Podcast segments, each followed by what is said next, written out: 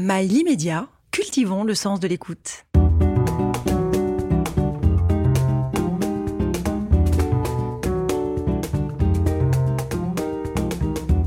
Conversation intime avec Catherine Sellac. Votre prénom et votre nom Jean-Claude Veille, Votre profession chercheur. Est-ce que vous avez une qualité que vous aimez bien Une qualité que j'aime bien. Oui, chez vous. Le, je- c'est difficile de parler de soi euh, sur le plan de ses qualités. J'aurais pu vous parler de mes défauts beaucoup plus Ah ben, facilement. on, on va y venir. Qualité, je dirais euh, un peu d'imaginaire, oui. Et un défaut insupportable surtout pour les autres. Obsessionnel. Mhm. Et vous avez une discipline de vie? Mon- ma discipline, c'est d'essayer de, c'est d'essayer de ne pas avoir de discipline rigoureuse. C'est ça ma discipline. Mais à la fin, de s'appliquer à de ne pas avoir une discipline, ça demande quand même une, une conduite assez rigoureuse. Alors vous comprendrez que l'homme qui est est avec nous pour cette conversation intime, c'est un, un homme un peu atypique en fait. Euh, c'est un chercheur, il est biologiste à l'INSERM, euh, avec une spécialité, euh, le système immunitaire. Et c'est euh, dans un livre qui vient d'être publié, Histoire d'un drôle de chercheur. Et euh, ça c'est le sous-titre. Et je me disais, en quoi vous êtes drôle? Ben, je, encore une fois, vous parlez de mes qualités, alors je vais souligner mes qualités. Je crois que je ne me prends pas au sérieux.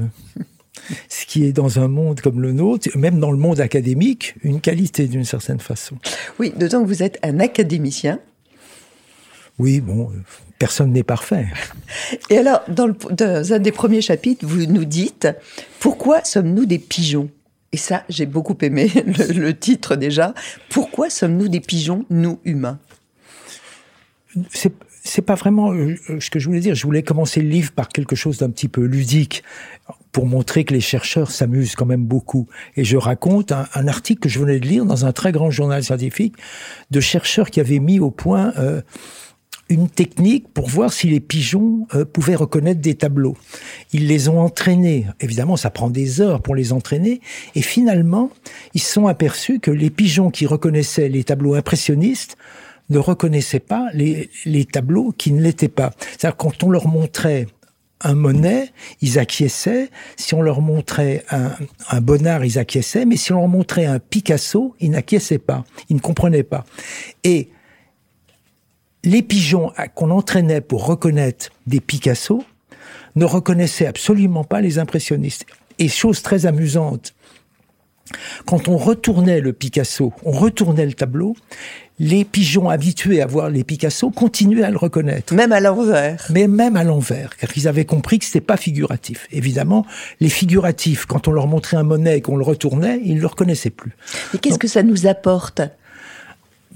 C'est toujours pareil. C'est des, des qui essayent de comprendre euh, comment, comment le cerveau fonctionne. Comment le cerveau fonctionne, comment la mémoire, comment les réflexes fonctionnent. Et je le raconte, je le raconte, euh, les plus grandes découvertes sur la mémoire ont été faites sur un mollusque. Donc, euh, on le- le- ce qu'on appelle la biologie comparative apporte beaucoup de beaucoup d'informations.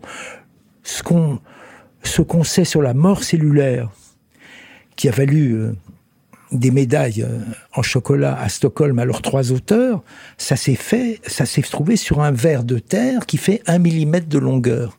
C'est sur ce verre de terre qu'on a compris comment les cellules décidaient de mourir ou se suicidaient ou pas. Et les gènes qui contrôlaient ça sont les mêmes sur l'homme. Donc vous voyez, tous ces, tous ces travaux euh, amènent des choses passionnantes. Et ce qui vous amène d'ailleurs à dire que la vie de chercheur est comparable à la vie d'artiste. C'est ce que je pense, moi. C'est- C'est-à-dire que euh, c'est drôle que vous me demandiez ça. J'ai un, j'ai un copain qui est prof à, à Necker et qui me disait Jean-Claude, je dois faire une conférence sur l'art et la science. Est-ce que tu peux pas me dire quels sont les tableaux ou les, les choses artistiques que tu as vues qui t'ont permis de d'ouvrir une porte scientifique Et je lui ai répondu, c'est exactement l'inverse. C'est-à-dire que quand je démarre, quand on démarre un projet scientifique, il faut le regarder comme un artiste. C'est-à-dire suivre son intuition, son imagination et en, fait laisser tomber euh, le raisonnement rationnel du scientifique. Donc c'est le scientifique aborde la science avec avec l'esprit euh, d'un artiste. Jean-Claude Veil, euh, si on revient un petit peu en arrière, comment on ouvre un cabinet dentaire ça c'était en, en, 68 et on devient ensuite chercheur. là, il y a quand même un grand écart, non? Oui, mais c'est vrai. Mais je, je, comme je, comme je m'ennuyais beaucoup pendant les études dentaires, bon, pour des raisons familiales, je m'étais retrouvé là-dedans. J'avais fait ce qu'on appelle des certificats de biochimie euh, à la Sorbonne. Il y avait des certificats quand même assez, costauds, biochimie générale, biochimie approfondie. Et après ces études, je suis allé faire un, master, ce qu'on appelle un, master en biochimie aux États-Unis. Donc j'avais quand même une petite, euh, une petite formation. Donc quand, quand j'ai laissé tomber euh, la dentisterie au bout de quatre ans d'exercice, et que je me suis présenté dans des laboratoires, j'étais pas complètement euh, dépourvu d'une petite formation.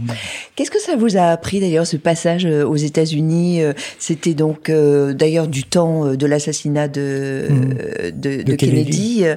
qui a été votre héros? Pourquoi?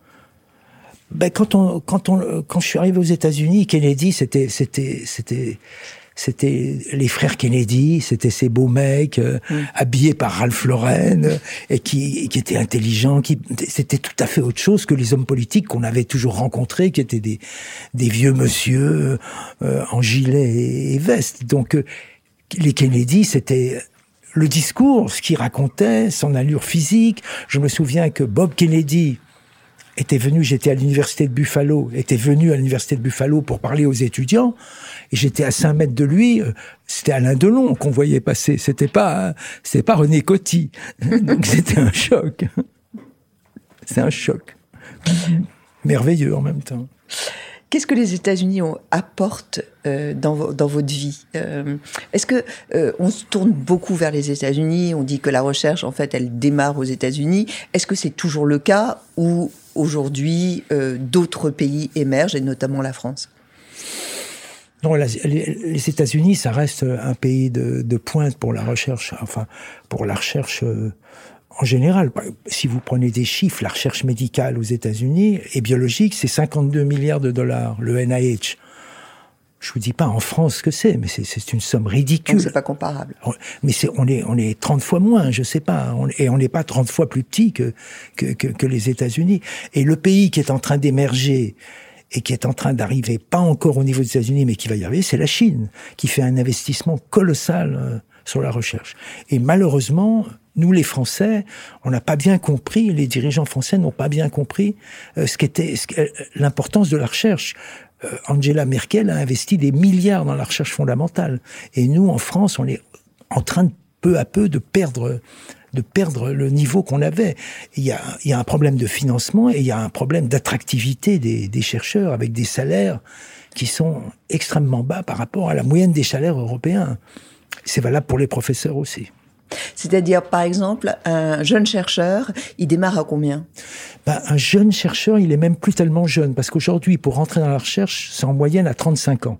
Donc, c'est des gens qui, après le bac, font licence, master 1, master 2, puis ils font une thèse de 4, de 4 ans. Souvent, ils viennent d'une grande école ou ils viennent de la faculté. Ensuite, ils vont faire un postdoc, ce qu'on appelle après la thèse, deux postdocs d'environ trois ans. Et après, ils reviennent en France dans un laboratoire. Et là, ils ont 32, 33 ans. Et là, ils essayent de rentrer au CNRS et à l'INSERM, ce qui est très difficile parce que s'ils n'ont pas fait un grand papier dans un grand journal scientifique que ça soit dans le postdoc ou pendant la thèse. Une publication. Une publication de très haut niveau, ils peuvent pas rentrer. Et s'ils rentrent à 35, 35, 40 ans souvent, le, salaire est environ 2000, 2200 euros par mois. Donc c'est des gens qui, qui, qui se retrouvent, euh, par exemple dans le labo où je travaille, personne n'habite à Paris. Tout le monde habite à une heure et demie de Paris parce que euh, les gens peuvent pas habiter à Paris avec ces salaires. Donc euh, c'est vrai que c'est un vrai problème. Le problème d'attractivité, ce qui fait qu'il y a de moins en moins de gens qui ont envie de faire ça. Les gens très doués vont en général aller, vont souvent à l'étranger. Et vous le savez, chez les professeurs, c'est plus grave que les chercheurs, parce qu'il y a quand même 12 millions d'enfants qui rentrent à l'école chaque année. Cette année, 20% des, des postes de profs n'ont pas été occupé parce qu'il n'y avait pas de candidat. Et chose incroyable, il y a un article dans Le Monde aujourd'hui sur la, baisse du niveau de mathématiques. Je veux pas être trop rasant, mais le CAPES de mathématiques, qui est l'examen avant la grègue, aujourd'hui, cette année, avec 5 sur 20, on était reçu parce qu'il n'y a pas de candidat. Donc ils ont pris les gens qui avaient 5 sur 20 au CAPES. Donc vraiment, le, je suis un peu long, hein, mais, mais vous me mettez sur un sujet qui me, qui me branche quand même beaucoup c'est très bête de faire ça, parce que Macron, la Startup Nation, est-ce qu'il a compris ce que c'est que des brevets des brevets déposés dans la, dans la, dans, la recherche euh, biomédicale? Le PCR dont tout le monde a parlé, c'est un brevet d'environ 300 milliards de dollars aujourd'hui. Et c'est comme ça, tous ces brevets. Donc, et qui a été créé par un type très original. Oui, oui, par, par un dingo euh, californien même. Mais souvent, les chercheurs sont des Oui, c'est ce que j'essaye de raconter. C'est votre cas. Oui, oui, exactement. donc, c'est très bête sur le plan économique. Et encore une fois, dans dix ans, les Allemands auront de nouveau des brevets de pointe et on dira oui ils ont de la chance pas du tout ils ont investi des sommes colossales dans la recherche fondamentale il y a une politique derrière oui et bon Merkel était physicienne elle savait peut-être de quoi de quoi elle parle mais c'est une faute économique incroyable de, de, de, de, ne pas investir dans la recherche fondamentale. J'ai un ami prof de physique qui m'a dit qu'au début, au début de sa carrière, les amphis étaient pleins et qu'à la fin, il y avait 30 personnes dans les amphis. Les jeunes n'ont plus envie de ça. C'est des profils trop durs sur le plan matériel, bêtement matériel. Euh, les mathématiques, effectivement, euh, est-ce que aujourd'hui euh, ne sont pas choisies, notamment par les filles d'ailleurs, et, donc ça, il y a une pénurie, comme vous, le disiez aujourd'hui, de, profs notamment et, de, de chercheurs. Mais comment on peut rendre attractif les maths? Ben, en mathématiques, il faut dire qu'au niveau de la recherche de pointe, on est, on est quand même à un très haut niveau. Là. on est excellent. Oui, les médailles Field françaises, c'est quand même le, Il y en a, on en a 11, je crois. Oui, une de moins, je crois, que les États-Unis, avec un pays cinq fois, cinq fois plus petit. Donc, c'est assez remarquable. Il faut dire les mathématiciens français sont remarquables. Mais, euh, à nouveau, c'est un peu... C'est un peu trivial ce que je vais vous dire, mais l'attractivité pour les profs, c'est de, leur donner un salaire décent. Les profs et les chercheurs veulent pas. Donc c'est la base. Ils font pas des métiers pour que vous donnez 3000 balles à un chercheur, il est à genoux de plaisir. Mais 2000, c'est juste pas possible pour vivre à Paris. C'est pareil pour les profs qui sortent souvent des grandes écoles, ils sont des normaliens agrégés. Pourquoi? Je l'ai dit une fois dans un article que personne n'a lu, la France a décidé de paupériser la matière grise. C'est un vrai constat. On ne sait pas pourquoi. Qu'est-ce que nous a appris, vous a appris, vous, chercheurs, la Covid? Ben, nous, moi maintenant, je, je, je, suis dans une équipe de jeunes qu'on a un peu formés euh, avec ma, mon binôme Claude Agnès Reynaud. Euh, il y a un, professeur de médecine, euh, Mathieu Maevas, qui a fait sa thèse chez nous. Il y a un postdoc Pascal Chaper, qui est chargé de recherche à l'INSERM maintenant, mais il est rentré à 42 ans, lui, à l'INSERM.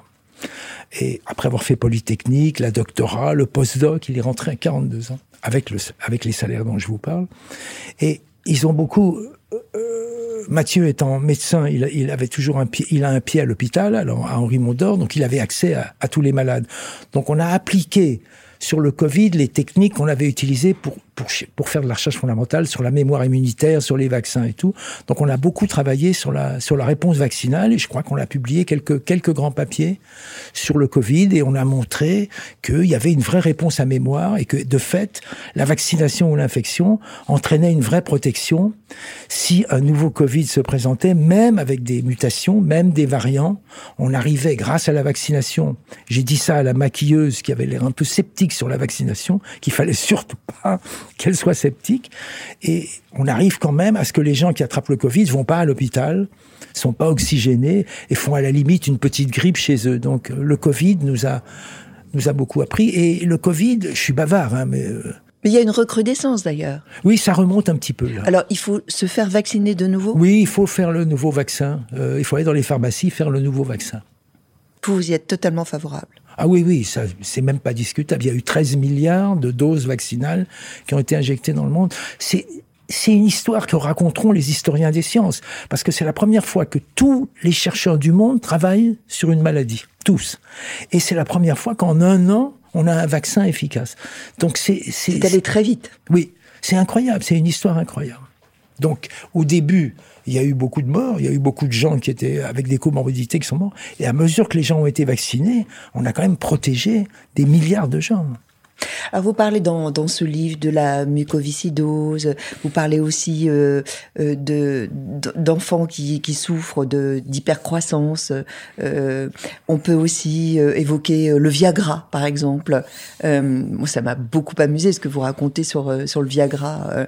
ça aussi, c'est un exemple incroyable de. Ah si vous saviez à quel point, parce que je, de recherche. Il y a quelque chose que je n'ai pas mis dans le livre parce que je l'ai su il y a trois jours. Le Viagra. Il y aura un deuxième tome. Oui, un deuxième tome. Il y a un monsieur qui s'appelle Furchkott, je ne sais jamais bien dire son nom, qui a montré que quand on injectait euh, de l'acétylcholine, alors lui, il regardait des artères de la pince dans son laboratoire qu'ils avaient disséquées, il trouvait qu'elles se vasodilataient. Et à partir de ça, il a isolé le produit qui faisait ça, c'était de l'oxyde d'azote. Il a eu le prix Nobel pour ça d'ailleurs. Et les conséquences de ça, ça a été le Viagra. C'est-à-dire que les gens ont, fabriqué, Pfizer a fabriqué une molécule qui est équivalent à, à, ce, oxyde d'azote et qui induit une dilatation d'azote. Mais chose très amusante, c'est qu'il y a trois jours, je reçois un mail d'un monsieur qui me dit que c'est un qu'il est à la retraite, qu'il était chercheur chez Sanofi, qu'il a bien connu Furchkott et qu'en fait, il m'avait écouté à l'émission, euh, talmudique, et il me dit qu'en fait, dans le laboratoire, Furchkott, ils avaient une artère, je ne vais pas faire trop compliqué, et ils mettaient un tube de verre à l'intérieur pour la maintenir rigide. Et chaque fois qu'ils injectaient l'acétylcholine, ça se contractait. Et un soir, je ne sais pas pourquoi, il raconte, il fêtait quelque chose, et tout le monde a beaucoup bu. Et le lendemain, Bon, il y avait une soirée très arrosée. Et le lendemain, le technicien a oublié de mettre le tube en verre. Et là, ça s'est vasodilaté. Donc, ils ont compris qu'en fait, c'était l'inverse qui se passait et que le tube de verre créait un artefact. Et c'est de là qu'est venu le, le Viagra. Donc, ça, c'est récent. Ça m'est arrivé la semaine dernière. ça, ça, montre comment ça marche. Hein. Ouais, et ça montre aussi, en fait, que euh, il y a euh, évidemment de la réflexion, il y a de l'expérimentation, mais il y a aussi de l'instinct aussi. Mmh. Il y a le hasard aussi dans votre métier. Ah, tout le temps. C'est ce que j'essaye de dire à la fin. Il y a au-dessus de l'intelligence, je dirais, il y a l'imagination et l'intuition. Et c'est vraiment l'imagination et l'intuition, et après la chance, qui fait que vous avez une, idée, une intuition, vous faites une, association de choses qui sont et qui sont pas forcément rationnelles, ou très ou très souvent des gens très très savant vous dirait écoute non on peut t'expliquer par A plus B que cette association va pas marcher c'est pas possible il y a eu plein de gens et puis si ça marchait on le saurait en général quand un sachant vous dit ça il faut le faire ça veut dire qu'il faut y aller et 90 fois sur 100 c'est pas bon, ça va à la poubelle, même 99 fois sur 100. Mais une fois sur 100, ces associations permettent de faire une découverte qui change l'histoire du domaine. Donc, il faut ne pas avoir peur. Être persévérant. Hein? Persévérant, euh, croire à ses intuitions, même si tous les grands savants vous disent que ça n'a aucun intérêt, aller au bout, et après il faut avoir de la chance. En fait, la difficulté, c'est de prendre le contre-pied aussi euh, de, de, la science euh, dominante. Ah oui, c'est ça. Mais c'est ce qu'on ce qu'on appelle, mais sans vouloir être pédant, c'est ce qu'on appelle les paradigmes. C'est-à-dire que il n'y a pas de vérité en science. La vérité n'existe pas.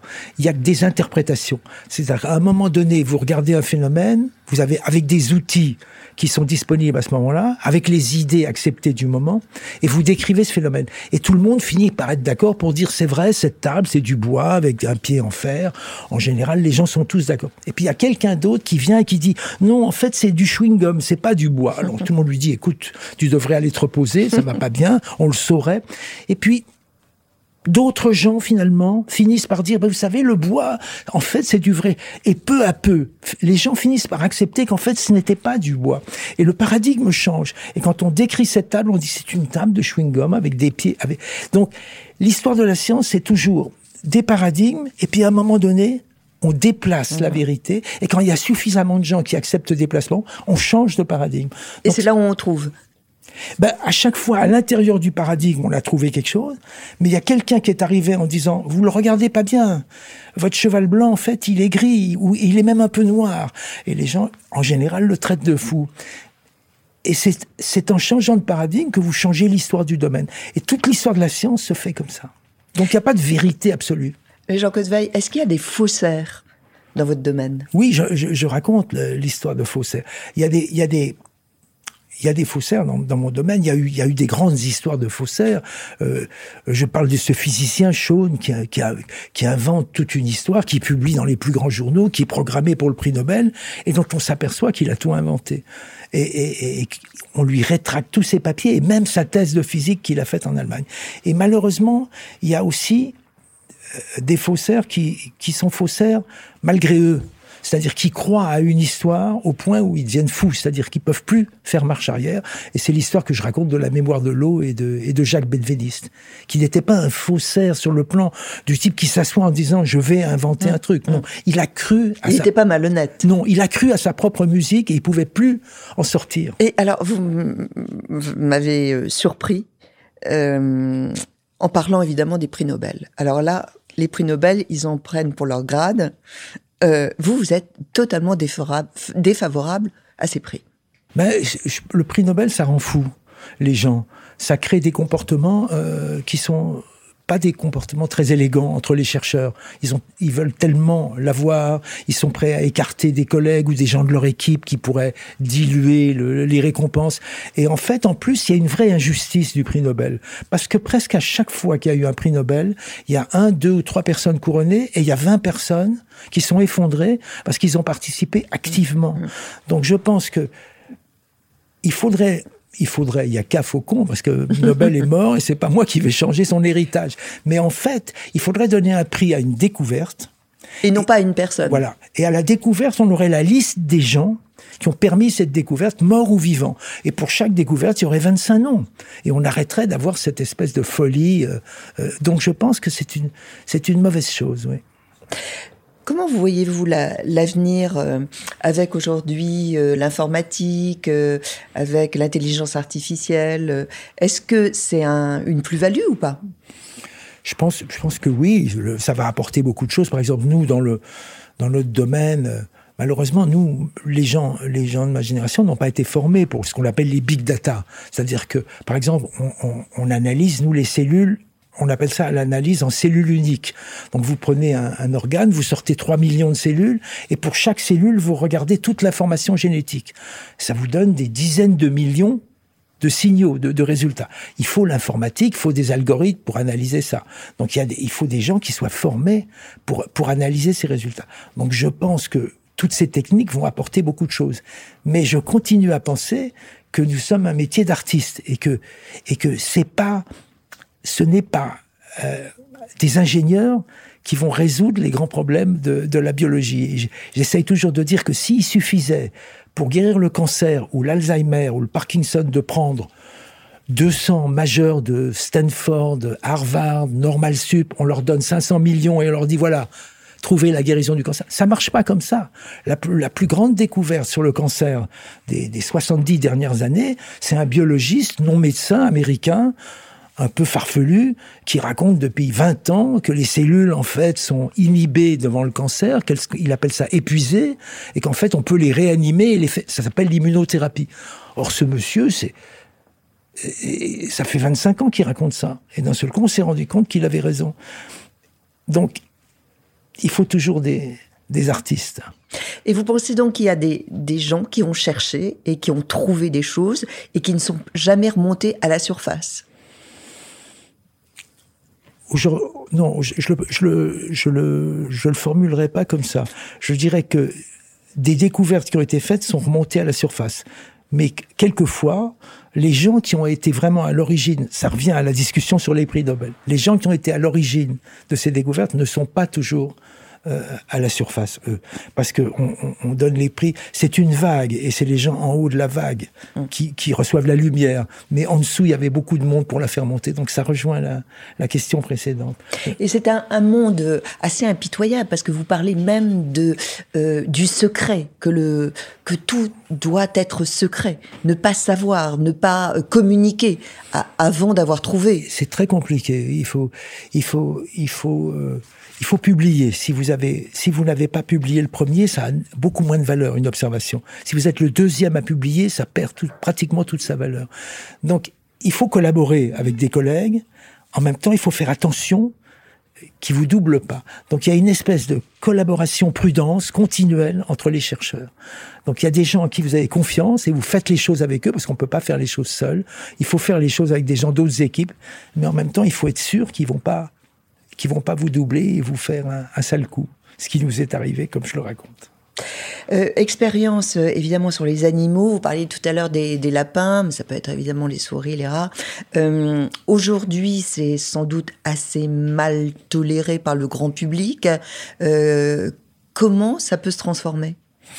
C'est très compliqué parce que le, on, fait, des, on fait des, expériences sur les cellules. Maintenant, on fait ce qu'on appelle des organoïdes, c'est-à-dire qu'on arrive à recréer avec des cellules en culture un, pseudo-organe. C'est-à-dire qu'on permet, on, peut comprendre un peu mieux comment fonctionne l'organe dans sa complexité en culture sans être sur l'animal. Mais quand même, rien, rien ne permet euh, euh, de faire l'équivalent d'une expérience sur l'animal. Et, et, tout ce qui a été trouvé sur l'immunothérapie, tout ce qui a été trouvé sur ces vaccins Covid et tout, ça a commencé sur les expériences animales. Et quand on a voulu bypasser ces expériences sur l'animal, il est arrivé, il est arrivé quelquefois des choses assez dramatiques quand on est allé directement sur l'homme et qu'on n'avait pas assez fait d'expérience sur l'animal. Donc, je comprends que la défense des animaux voudrait essayer de ralentir, d'éviter. Mais aujourd'hui, il, y a, il faut quand même que je dise que les règles éthiques sont assez strictes. Mhm. Donc, si vous voulez commencer à faire une expérience sur une souris au laboratoire, il faut remplir énormément de documents. Demander des autorisations. Des autorisations. Il y a des vétérinaires dans les comités éthiques qui vous disent qu'est-ce que vous allez faire, pourquoi, combien, combien d'animaux vous avez besoin, et vous expliquez tout, tout ce que vous allez faire, comment vous allez protéger les animaux de la douleur? Donc, quand même, on a un peu, on a un peu progressé là-dessus. Jean Caudeveille, un dernier conseil pour la route. C'est la dernière question de votre livre, parce que c'est un, échange avec un, étudiant. Euh, et, donc, la dernière question, je l'ai sous les yeux. Euh, euh, il vous pose cette question, un dernier conseil pour la route, et vous répondez ceci.